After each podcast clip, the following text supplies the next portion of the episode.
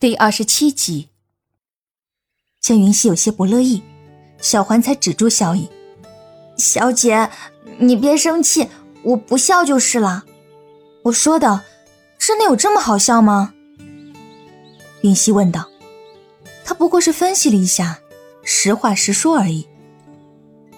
云溪那一脸疑惑的表情落入小环的眼中，他在内心叹了口气。小姐还说他是呆瓜呢。依他看啊，此刻的小姐才是呆瓜呢。我的好小姐，哪有女子当着男子的面说有关如厕的话题的嘛？更何况还是咱们的王爷呢。可是小姐你就像吃饭睡觉一般平常的说着，这也有点是吧？听小环这么一说，云溪还真觉得有几分道理。高长恭是邺城少女的梦中情人。遇到自己心仪的男子，说话都会含羞带臊。像他如此直接的，说不准高长恭还是头一回碰到。难怪刚才高长恭一副无可奈何的模样了。那下回我还是婉转一点好了。”云溪说道。小环听后笑着点了点头。整个邺城会对王爷说此番话的，也就他家小姐一人了。不过那也是王爷宠着，换了别人哪有这样的机会？就算是那寒月公主，来了大半天，不还是照样不能住在府上？他可是记得，在小姐蹦出那句话之前，屋里的气氛是有多暧昧。小姐可几乎是被王爷锁在了怀抱里呢。小姐，你能和我说说，王爷靠你那么近的时候，你是什么感觉吗？小环走到云溪身侧，挽住云溪的手臂，问道：“还能有什么感觉？就一般的感觉啊。”云溪回答。小环却是不信：“小姐，你骗人！我都看到你脸红了。”云溪故作夸张的说道：“房间那么暗，你都能看到，难不成你是千里眼啊？”小姐，你少来，又想转移话题。我知道了。一定是小姐你害羞了，所以不想告诉我，对不对？小环一副我明白的口气，这人小鬼大，满脸八卦的样子，逗得云溪忍不住笑了。那个感觉嘛，就是见小环一脸的期待，云溪却是话锋一转，就不告诉你。这话说一半，被吊着胃口的感觉，实在是不舒服。小环拉着云溪撒娇道：“小姐，我的好小姐，你就告诉我嘛。想知道啊？等你有了心上人，你不就知道了吗？”云溪一边说着，一边快步向自己的屋里走去。小环嘟了嘟嘴，看这样子，小姐是铁了心不打算告诉他了。就在小环抱怨时，云溪却停下脚步，转过身。对着小环说道：“哎，我看王大哥就不错，不如你考虑考虑呀。”说完就继续向前走，留下一脸蒙圈的小环。王总管，这又关王总管什么事？突然，小环反应了过来：“天哪，小姐这是要让自己考虑，让王总管成为自己的心上人？”小姐，你又拿我打趣。小环一边说，一边小跑着追赶云溪。王总管不仅是王府总管，更是一名侠客，怎么会看上她这么平凡的女子吗？卧房内，高长恭听着王楚风的话，嘴角露出笑意。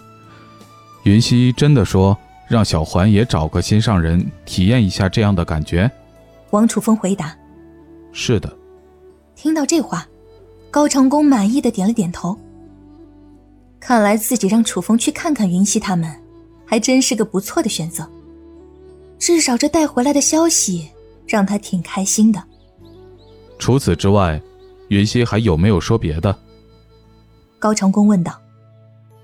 王楚风顿了顿，说道：“嗯，没了。”他可不想将云溪小姐接下来的话告诉王爷，更不想让王爷知道他蹲在树上。听到那句话时，差点从树上掉下来的经历。高长恭看了王楚风一眼，说道：“看来这个月的月俸，你要少拿点了。”王楚风无奈，可怜了他的月俸，再扣下去就见底了。算了，说就说，也不是什么见不得人的事。云溪小姐说：“让小环考虑考虑属属下。”在高长恭愣了半秒之后，笑声便传了出来。他看向一脸尴尬的王楚风，说道：“你看看，本王就说你到了适婚的年龄，正好云溪与本王不谋而合。本王瞧着那小环也甚是不错，不如……”王楚风打断高长恭：“王爷，还是饶了属下吧。”见王楚风满脸的无奈。高长恭也不再逼他，毕竟这个事情还是要看缘分的。时候不早了，你也下去吧。是。王楚风心下松了一口气，退出了高长恭的房间。月染枝头，高长恭看着那皎洁的明月，并无半点睡意。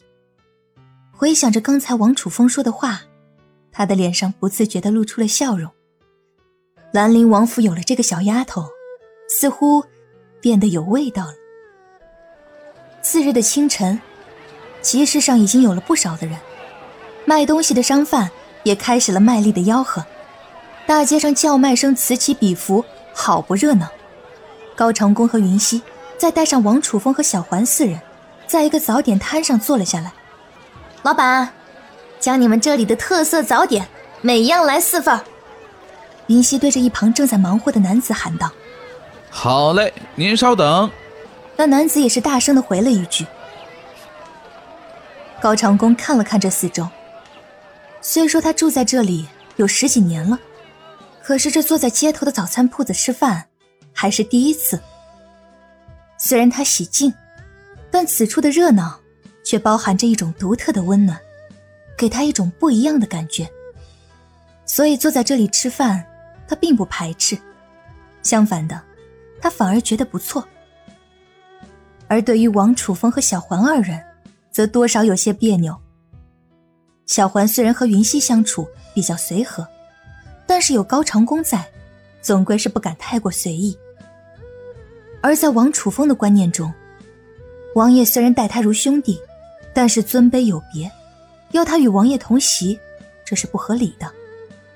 二人站在他们的一侧，这在早餐点上确实是有点突兀的。云溪说了几次，让二人坐下，二人都无动于衷，直到高长恭发话，二人才在他们的身侧坐了下来。又或许是昨天晚上，高长恭和云溪的那番话，王楚风和小环在有视线接触的时候，都会不自觉的移开，脸上还会同时出现一丝尴尬。当然，这样细微的变化，高长恭看在眼里，云溪则是全然没看见，因为他的心思全部都在这人来人往的集市上。虽然是第二次上街，但是这热闹的街市依旧看得云溪是目不暇接。这才是真真正正的古代集市，相比之下，古装电视剧里的那些集市场面真的是弱爆了。几位客官，你们的东西来了：馄饨四碗，油炸糕四块，水晶糕四笼。几位慢用。那老板还是有些本事的，这么些个东西一次性端了过来，还能做到汤汁一点都不洒到外面。待得这些东西都上齐全之后，小环小声的问道：“小姐，这么多东西，我们吃得完吗？”放心吧，肯定吃得完。云溪说道：“再说了，还有两个大男生在呢。”对于桌子上如此之多的食物，王楚风也有些担忧。王爷，这么多，能吃完吗？对此，高长恭也是给出了肯定的答案：“能。”几人先是尝了尝馄饨，肉质肥而不腻，汤汁味道鲜美，又尝了那油炸糕。外酥里嫩，丝毫没有油腻的感觉。最后又吃了那水晶糕，酥软可口，甚是好吃。不知不觉，四个人竟是将桌子上的东西都吃完了。啊，这里的早餐好好吃啊！云溪赞叹道。对于这话，另外的三个人都点了点头。见这三人都很满意，云溪越发觉得自己的决定是正确的。原本二人是准备在府中用完早餐再出来的，但是云溪想着还没有吃过古代街头的早点，就提议出来吃。高长恭听到后一口就答应了。如此看来，这顿早餐没有让众人失望。王楚风去给钱的时候，那老板收了四十个铜板。对于这里的货币，云溪也算是已经有了个大致的了解。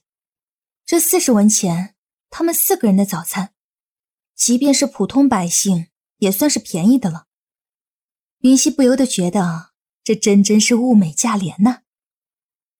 高长恭见云溪很是喜欢这家店的早餐，便说道：“若是喜欢，我们以后可要常来。”听到高长恭的话，云溪心下一喜，立刻点头。露出甜甜的笑容，好呀。逛街是女人的天性，这吃饱喝足了就更有力气了。云溪在街道上左看看右看看，那些小玩意儿都很精致，就想买下来。刚准备付钱的时候，高长恭就将他拦了下来。本王付钱。说完，王楚风就将钱递给了那商贩。云溪有些不好意思的看向高长恭。